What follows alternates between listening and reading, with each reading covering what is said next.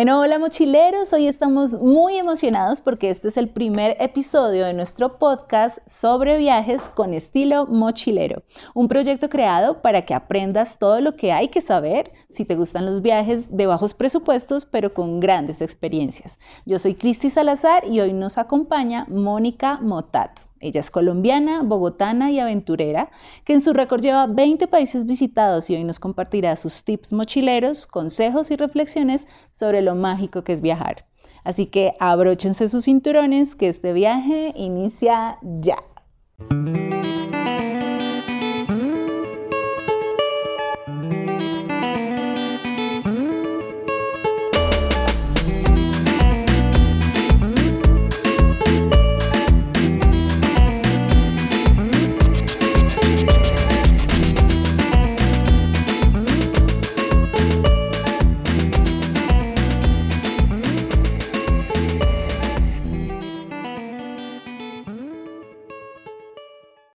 Tiene una especialización en sociología que la hizo en Rusia y que actualmente trabaja en temas de comercio exterior. Pero acá lo importante es en qué momento te empiezas a apasionar por los viajes, el hiking, el senderismo y el turismo de aventura.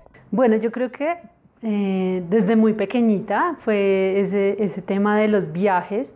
Siento que soy un espíritu aventurero, siempre he sido muy curiosa y siempre me ha gustado todo el tema de conocer nuevas culturas, aprender nuevos idiomas, eh, todo el tema de, hiking me fascina, el tema de conexión con la naturaleza, con las montañas, me parece espectacular. Entonces de ahí nace todo ese, ese amor que, que nunca termina, ¿no? Es para toda la vida. Ese primer lugar que tú visitas fuera de Colombia, digamos, ¿a dónde fue? Fue Ecuador, un viaje familiar y visitamos pues todo lo que es Quito, sus alrededores y también pues eh, eh, Ecuador se, se, es famoso por todo el tema de sus volcanes, entonces también muy linda esa experiencia.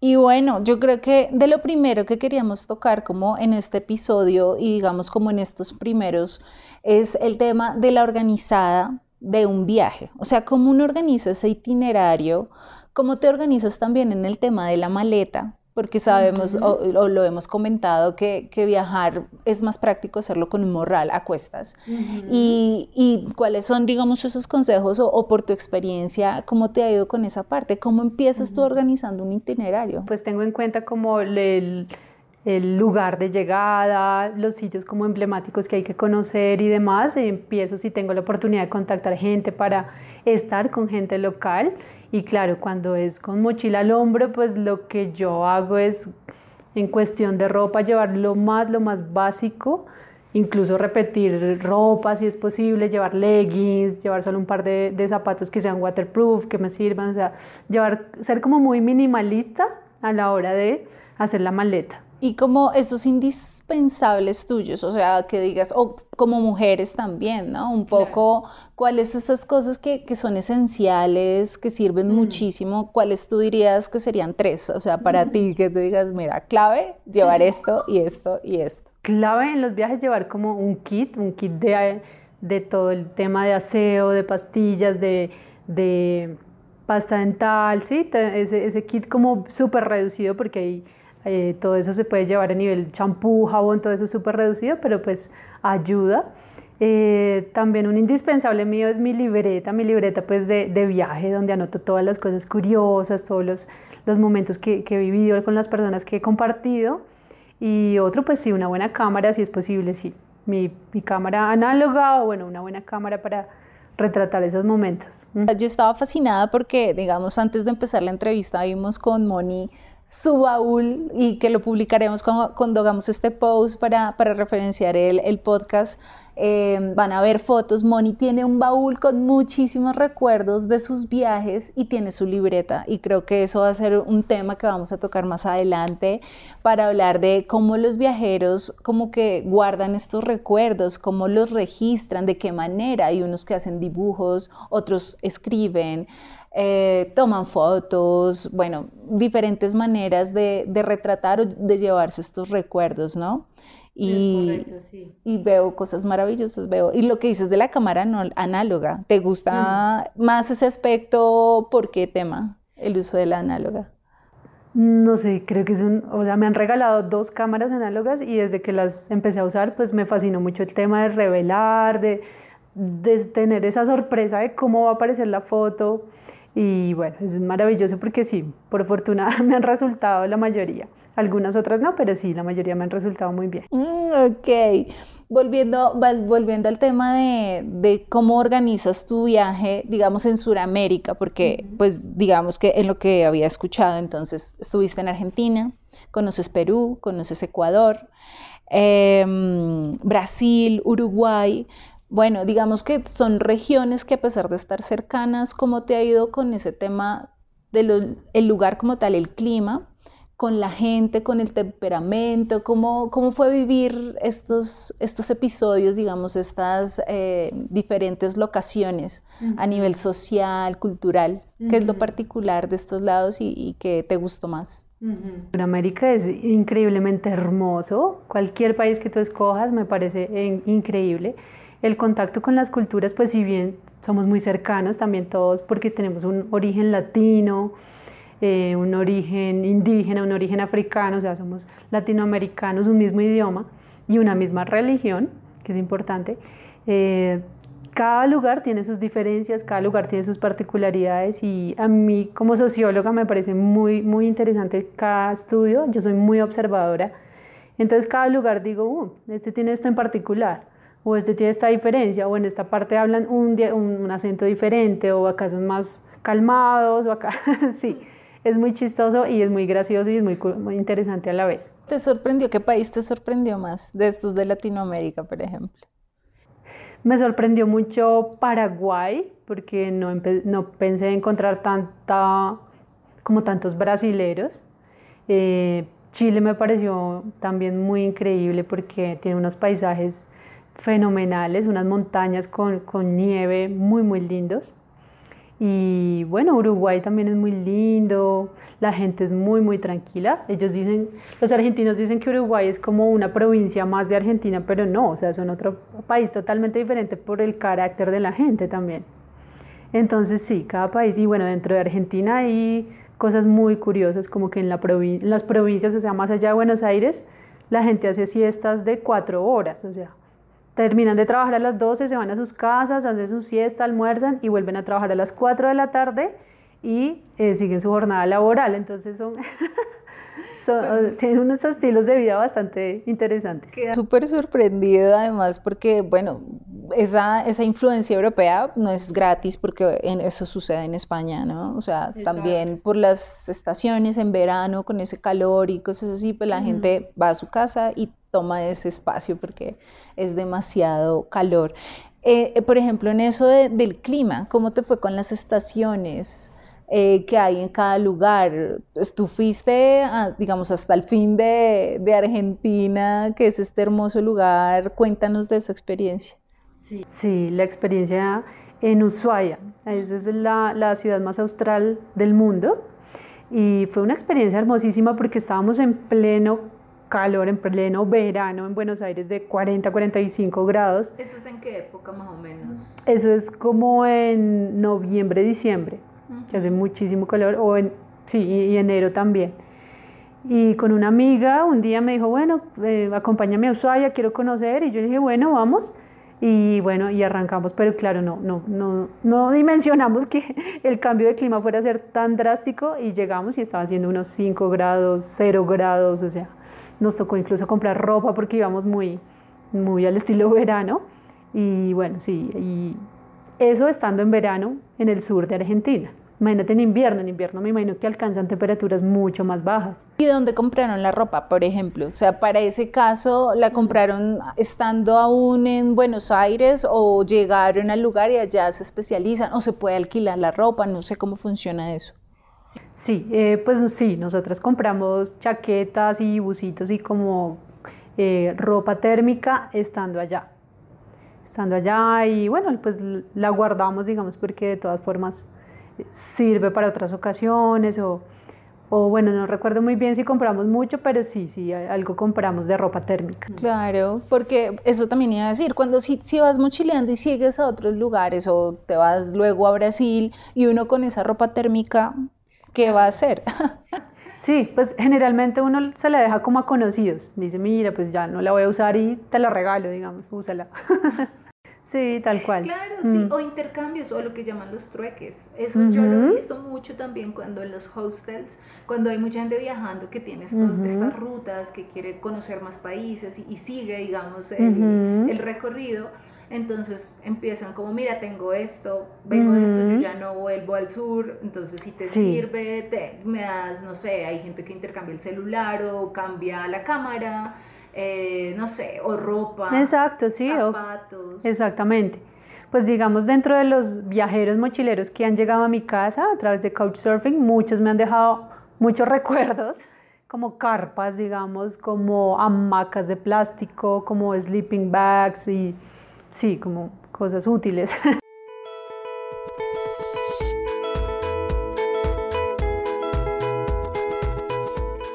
Pues los que no sepan, pues existe una comunidad que es la de Couchsurfing y ellos a qué se dedican específicamente. Tú que tienes un perfil más amplio, digamos, yo tengo algo de una cuenta allí, pero digamos que Moni sí es más anfitriona y tiene, mejor dicho, mucha más experiencia porque Moni pertenece a la comunidad desde el 2010. ¿verdad? 2009. 2009. Entonces, cuéntanos de qué se trata y qué hacen allí y bueno, por qué los mochileros deberían saber que existe esta comunidad.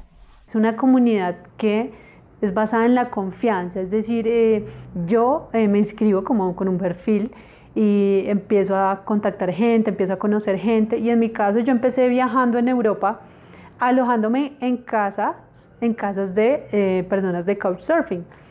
Y la verdad que las, experiencias han sido maravillosas porque me han mostrado el lugar, he conocido cómo viven los locales que comen, los lugares que, que frecuentan, entonces es otro tipo de, de turismo y de visión como más eh, sumergido en la cultura. Y he tenido muy buenas experiencias a raíz de eso. Yo empecé acá y em, empecé en Buenos Aires a alojar gente y me han llegado personas, parejas, hasta tres personas se han alojado en un mismo lugar de muchas partes del mundo y la verdad que ha sido un, eh, un intercambio increíble. Cocinamos juntos, me cuentas historias de viaje, compartimos una cocinada, una salida, eh, historias de vida, me dejan sus tips de viaje, me dejan recuerditos, me dejan cartas, o sea, no, ha sido maravilloso y lo recomiendo al 100. Entonces se basa la comunidad en eso, en la confianza, ¿por qué? Porque una vez una persona se, aleja, se aloja en tu casa, te deja una referencia generalmente positiva y entre más referencias positivas tengas, más posibilidades tienes de que cuando tú viajes, en ese lugar te aloje otra persona, porque dice, ah, bueno, esta persona tiene tantas referencias positivas, me parece que los comentarios han sido muy, muy buenos, parece una persona fiable, entonces sí la voy a alojar en mi casa. Entonces ese es como el, el objetivo de Couchsurfing y creer, crear comunidad. Es que eh, digamos que ahí lo clave es que vas a tener un alojamiento gratuito, digamos entre comillas, porque en realidad no vas a pagar como si pagares en un hotel o si pagares un hostal o algo así. Pero lo que das a cambio es que, por ejemplo, si alguien te aloja, entonces lo mínimo es que tú le ofrezcas, por ejemplo, una cena con una zona típica según el país de donde provengas, como para que también la otra persona que te está brindando su casa, pues tenga también esa oportunidad de aprender o de conocer. Algunos pintan, entonces algunos le dejan un recuerdo, un regalo o le ayuda con algo de la casa. Todas esas cosas, digamos, en el perfil, cuando lo creas, como que puedes ponerlas o algunos o intercambio de idiomas nada más, por ejemplo, que dices yo sé inglés, sé alemán, sé ruso, porque Moni sabe ruso, entonces para que el que esté interesado, pues Moni les puede enseñar. Eh, ese tipo de cosas es, es esa la experiencia, entonces no pagas, digamos, monetariamente, no hay un pago, digamos, por la cama o acá en este caso el sofá, pero pues es hay gente que puede dar, tiene una cama extra o tiene un sofá cama, entonces de ahí viene la palabra couchsurfing.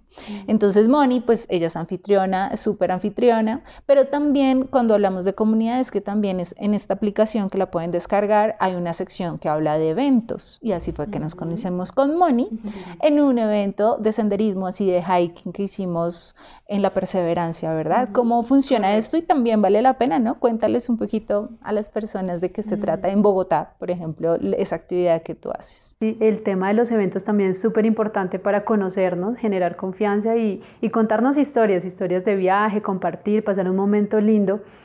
Y a raíz de eso yo he creado varios eventos como, como anfitriona de, de la comunidad acá en Bogotá, eh, salidas a cines, a hacer picnics, salidas a montar bicicleta y también salidas a montaña. Esto surgió a raíz de, de la pandemia, cuando empezamos a, revisar qué posibilidades habría de, de, un, salir, respirar también como otro tipo de aire y conocimos a, un grupo de chicos en la perseverancia y dijimos, bueno, vamos a hacer como un, un trabajo conjunto para poder subir a la montaña que está ahí en el acueducto y ahí empezó todo el programa y todo el, todo el, las salidas que hemos hecho con ellos eh, en esas montañas tan divinas que son totalmente desconocidas para, para la gente de Bogotá.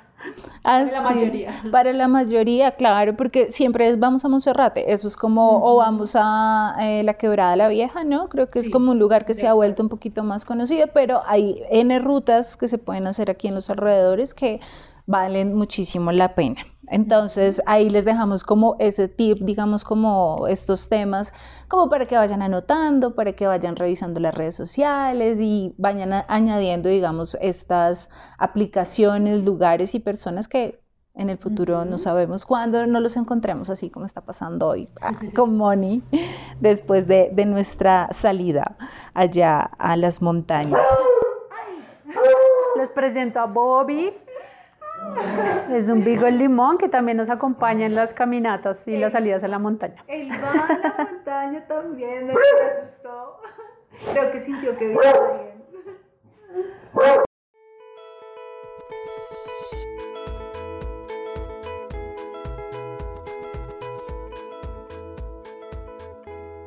Moni, es importante, volviendo como a, a, los temas de los itinerarios y de cuando uno viaja, ¿cuáles son esos como tips o cositas de seguridad que uno debería como tener en cuenta? Mm.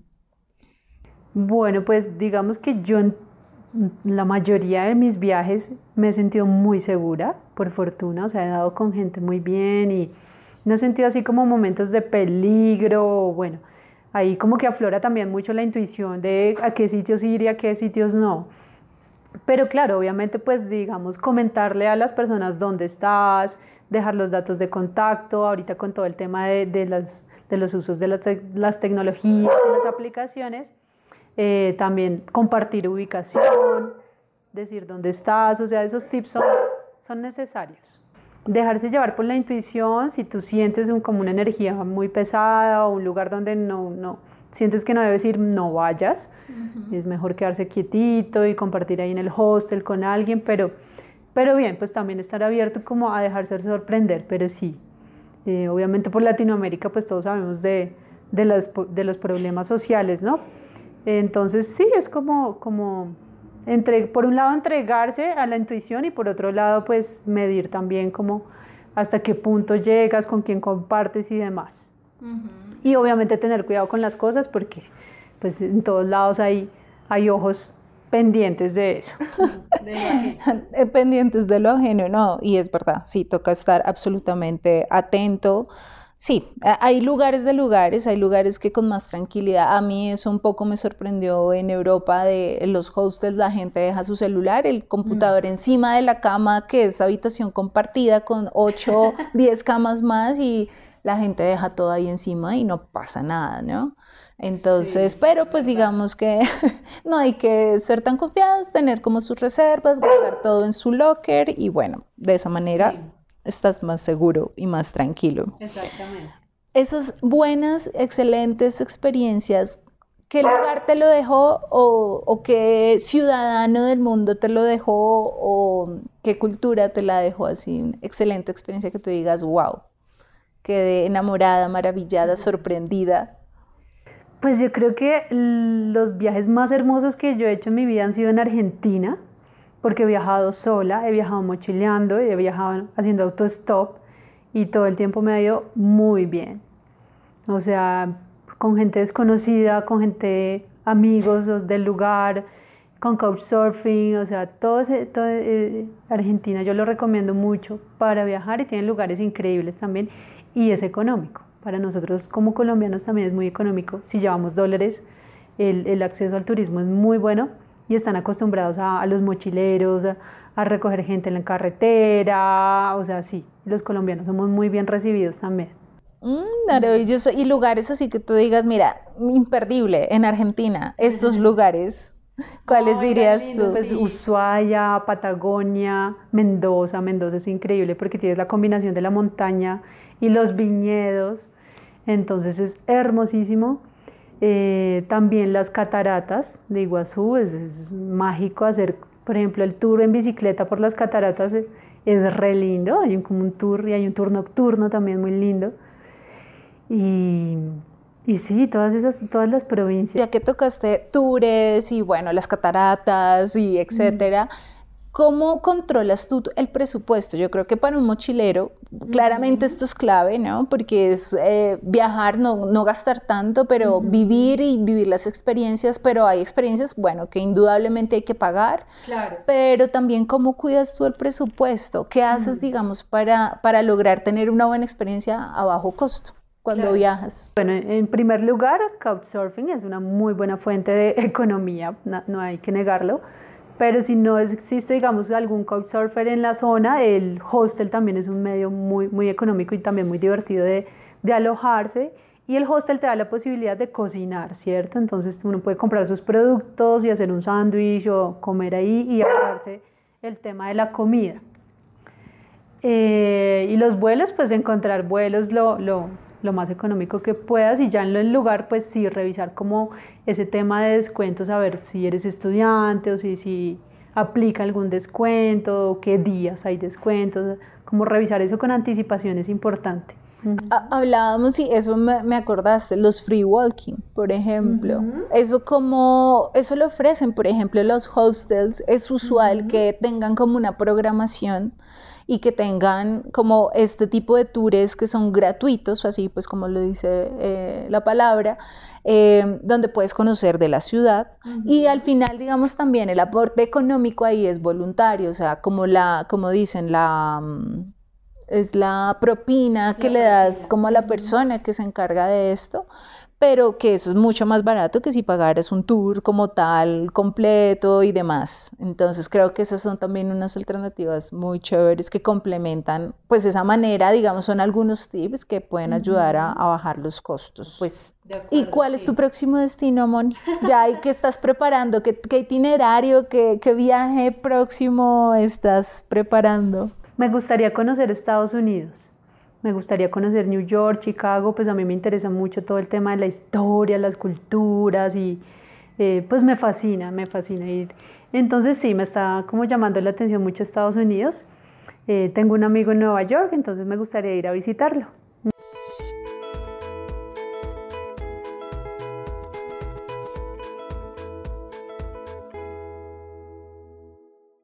Moni, hablando de, de, estos viajeros que has conocido, porque también esto se trata de esas relaciones interpersonales que haces, ¿no? Esas relaciones claro. hasta de amistad eh, que, que, generas con, con, las personas, los viajeros.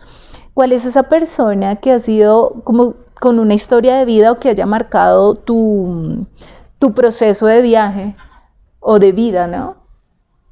Sí, de acuerdo. Pues en Couchsurfing han llegado muchas personas especiales a casa y una de las que más me ha llamado la atención, bueno, es uh, un chico de Turquía que estaba haciendo el tour por Sudamérica en bicicleta.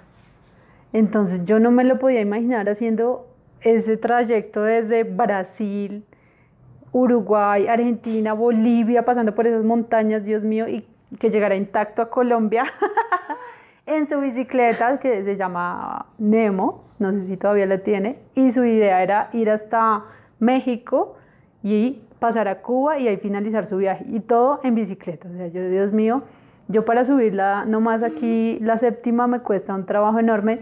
Yo digo, ese hombre, ¿cómo hizo? Y sí, o sea, aprendí mucho de tips de viajes de él. Y es el poder, o sea, la capacidad de hay mucha gente que no se arriesga, ¿no? De, no se arriesga a viajar de una manera diferente a pagar un tour, hacerlo en avión, con todas las comodidades. Pero, pero creo que esto también te enseña esa fortaleza. Mm. Es que lo que tú nombras, los que van en bicicleta, los que van mm. caminando. Caminando, sí. Es, eso es los que van en moto. Ahora los, yo te- le comentaba a Moni el tema de los de la van life que está un poco de moda camperizar, digamos, un vehículo y viajar pues en el, en el, en el vehículo tipo de los Oyogi, tal cual, y conocer, y son nuevas maneras que antes eran poco como por allá, por allá eso lo hacen en Europa, por allá eso lo hacen en Estados Unidos, pero, pero en Colombia y en Latinoamérica está tomando una fuerza enorme como estos estilos de vida, ¿no? El nómada digital y todos Mm. estos aspectos, ¿no? Sí, de acuerdo. Y uno encuentra en- en la carretera muchos de estos viajeros que a su vez trabajan y que a su vez tienen su, su blog y, y a su vez tienen un estilo de vida mochilero pues muy, muy austero y muy agradable y conocen todo el mundo de esa manera. Y en el caso de este chico turco, pues sí, él dejó de trabajar, o sea, trabajó primero, ahorró mucho para hacer este viaje, pero de todas formas él llevaba su carpa en la bicicleta, su botellón de agua, su ropa de clima frío, de clima caliente, o sea, increíble. Su, sus utensilios para cocinar, o sea, ese hombre no se vara ni en Marte. Todo, es increíble, o sea, eso me, me impresiona. Eh, Moni, tú, por ejemplo, cuando has viajado, lo de los seguros, el, el tema del seguro de viaje, o sea, ese seguro de Mm, asistencial, pues, de, de, de viaje, ¿cómo lo haces? ¿Tienes en cuenta? ¿Lo pagas? ¿Qué opinas de eso? Sí, me parece que es necesario. eh, pues yo lo tengo a través de la tarjeta de crédito, entonces pues ahí Mira, ese tip, averigüen con sus tarjetas de crédito cuáles son los beneficios. Claro, de hecho hay una cosa que uno tiene que hacer cuando viaja. Obviamente la tarjeta de viaje es un sal- eh, la tarjeta de crédito es un salvavidas, porque no sabes cuándo la vas a necesitar, cuando te quedas sin un solo peso en efectivo. Es bueno tenerla, sí. Es buenísimo, pero que tienes que antes de viajar llamar al banco y decir a qué lugares vas a estar, porque cuando la uses en otro país, en Brasil o estés en, mm, no sé, en Brasil o donde sea, van a ver ese movimiento y te la pueden bloquear porque van a decir, bueno, esta tarjeta no debía estar allá. Entonces lo primero que tienen que hacer es avisar en qué lugares la vas a usar para que eso esté como en la base de datos. Y dos, lo que acaba de decir Moni, súper clave, que sepan los beneficios que te tiene tu tarjeta de crédito. Yo también la he escuchado los beneficios, por ejemplo, en aeropuertos para que estés en las salas VIP mientras esperas Sí. pues la salida. Hay unas tarjetas que según la tarjeta te dejan entrar, así no tengas esas membresías pues de la aerolínea tal, sino Exacto. puedes entrar y disfrutar de alimentación, bebidas, mientras hasta de baño y demás, sí, de correcto. ducha y demás mientras sale el vuelo. Entonces mira que tip número, ¿cuántos tips hemos dado en esta conversación? Creo que varios, pero mira que son cositas que uno a veces desconoce. Sí, importante, claro. La parte monetaria de todas formas es muy importante, o sea, tener dólares en cualquier caso como de reserva. ¿Tú dónde te los guardas? Ah, donde uno caleta. Es que imagínate uno en una maleta de tan chiquita o lo que sea, uno, claro, no vas a andar con la billetera todo el dinero, pero uno, ¿dónde, dónde, como es como tu caleta? Si yo sí digo así, es como, donde uno mete así que el billete, hay muchas maneras, pero la tuya, muchas maneras en los zapatos o tenerlos como dispersos, ¿no? Mejor. también tenerlos dispersos, sí. Pero pues básico tener una billetera muy pequeñita o que te la pegues al cuerpo en algún lado. Sí, la rillonera que llaman así chiquita, pues que puedas hasta dormir con eso, ¿no? Es que, sí, sí, sí, eso es básico.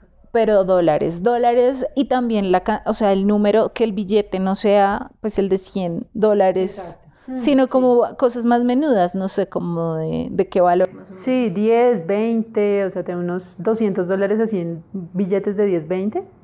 Es bueno, claro, es más fácil llegar a la casa de cambio y que te los cambien. Por lo que tú dices, las casas de cambio, y eso será otro tema en el cual ahondaremos porque eso es otro universo, porque también hay que ver que las monedas Mm. en Latinoamérica cambian según el lugar y hay que hacer la conversión y hay que saber, por ejemplo, algo así en general, Argentina, hablan del dólar blue o algo así. Mm. Entonces que se cotiza un poco, te lo pagan mejor, entonces bueno, ahí eso es un universo que también, eso es parte de la investigación del itinerario, de dónde vas a estar.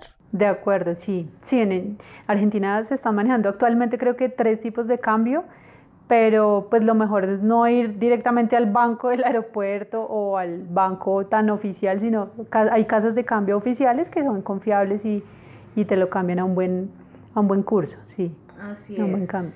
Y Moni, ya para, para ir finalizando, ah, pero igual, igual creo que Moni va a seguir en este podcast, vas a tener invitaciones, muchas invitaciones, porque ella tiene mucho que contarnos. ¿Qué te ha enseñado a ti viajar? Viajar así, el, con estilo mochilero. Bueno, pues wow, me ha enseñado muchas cosas, pero creo que lo más lindo de todo ha sido que he entendido que la gente es buena donde uno quiera que vaya.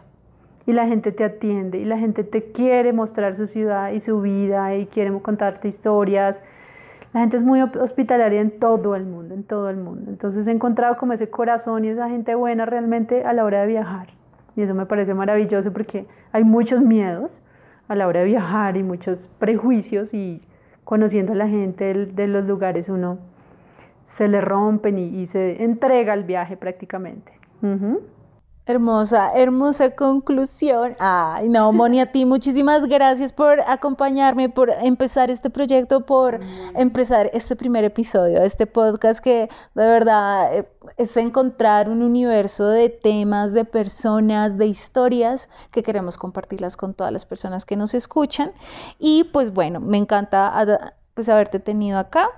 Eh, estaremos en contacto, todos pendientes porque, pues bueno, próximamente nuevo episodio. Y bueno, los invitamos a seguirnos en nuestras redes sociales, en Instagram y en Facebook estamos en arroba con estilo mochilero. Sí, me encanta tu proyecto, espero que también crezca y le sirva a muchas personas y se cree una comunidad de mochileros con estilo. Así Eh. es. Es Lo más chévere. Que se puede, que es posible. Es posible, es posible y bueno, agrandar las fronteras y, que todos eh, vivamos felices finalmente, que ese es el propósito de- de nuestras vidas, ¿cierto?